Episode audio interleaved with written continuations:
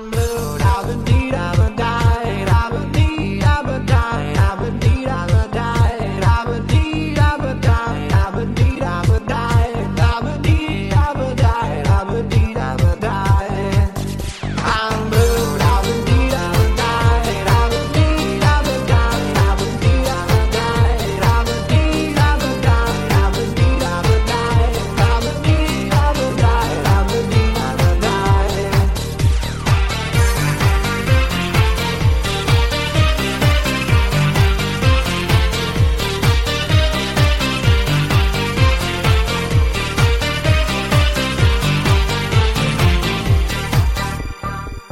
Hola criterios, ¿cómo estáis? ¿Cómo va ese veranito? Aquí seguimos con el chiringuito de Criterio Cero en marcha, esperando a que llegue esa segunda temporada en septiembre, pero entre tanto ya sabéis que en agosto os vamos a dar calorcito por aquí con temitas variados. Y hoy nos vamos a poner musicales, nos vamos a poner rumbero, nos vamos a poner fiestero. Y es que aquí en Málaga estamos de feria y por tanto eso lo vamos a exportar a toda España, para que todos mováis el cucu y mováis el culete. Hoy la propuesta es muy sencilla. Vamos a hacer un recorrido por las canciones del verano y nos vamos a centrar en una época concreta. Nos vamos a centrar en la década de los 90 y es que tanto yo como mi compañero de hoy, que ahora pasaré a presentarlo, eh, yo creo que fue un poco la época de empezar a salir, en su caso incluso hasta de empezar a currar en esto de la música y por tanto, bueno, pues qué mejor que empezar por lo que conocemos más de cerca. ¿Verdad, señor Álvaro Gil de la Catedral Atroz? ¿Qué tal, Salva? ¿Cómo estás, chato? Me alegra mucho oírte y encantadísimo de estar aquí otra vez. A ver, eh, yo sé que esto a priori eh, lo, has, presentado de puta madre, como siempre, pero yo sé que, a, muchos oyentes a lo mejor le puede parecer de entrada el tema un poco, Buah, canción del verano. A ver, que no se asusten, hay, hay que tomarlo como lo que es como la banda sonora de nuestra vida. Y no quiero empezar poniéndome pedante, pero es que es así. Es así, porque todo el mundo, todo el mundo de la generación que sea, tiene inevitablemente un montón de recuerdos bonitos, dolorosos también, ligados al verano y a las canciones que sonaban en ese momento. Y, a mí me parece un tema súper interesante, muy bonito y, por encima de todo muy divertido, porque vaya cosas, vaya cosas que se llevaban, brother. Exacto, es lo que te iba a decir, que más allá también de los recuerdos y lo, y, lo emotivo, nos va a dar para echarnos una risa, porque hay cada elemento entre la canción del verano que tiene guasa la cosa, tiene guasa la cosa, porque hay temitas que son mm, patéticos, ¿no? Lo siguiente, pero yo creo que todos hemos terminado haciendo el garrulillo, pues con canciones que vamos a escuchar eh, en los siguientes minutos y horas. Espero que no muchas horas.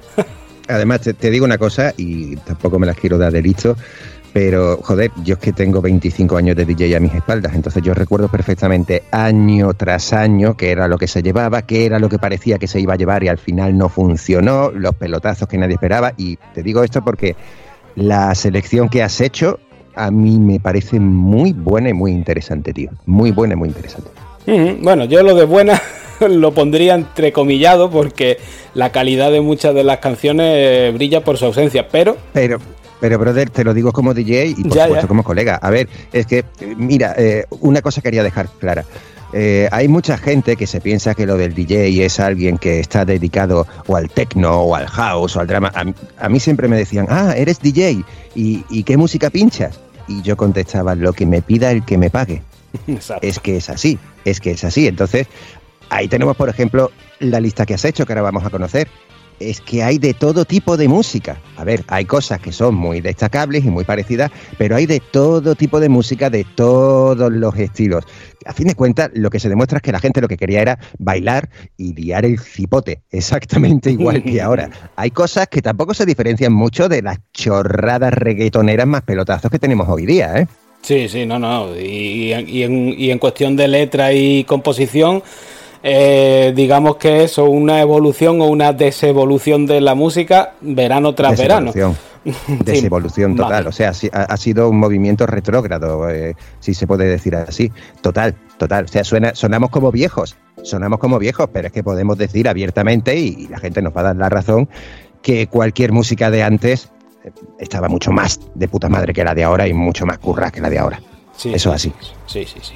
Bueno, eh, yo por situarnos un poco, yo ya he dicho al principio que, yo he, optado por la década de los 90 En mi caso, por ejemplo, es cuando yo empecé a salir. Es la época que me pilla a mí entre los 11 y los 20 aproximadamente. Entonces ahí a mitad, un poquito antes, yo ya empecé, pues eso, mi padre me dejaba ir a la feria, no salía de noche aún, pero bueno, ir a la feria y darte tu paseíto sí me dejaba, etcétera. Luego con los años ya fue abriendo un poco más el puño y ya podía ir a la de la noche, también podía ir de bares y demás, ¿no? Pero bueno, en tu caso, eh, somos más o menos de la misma quinta.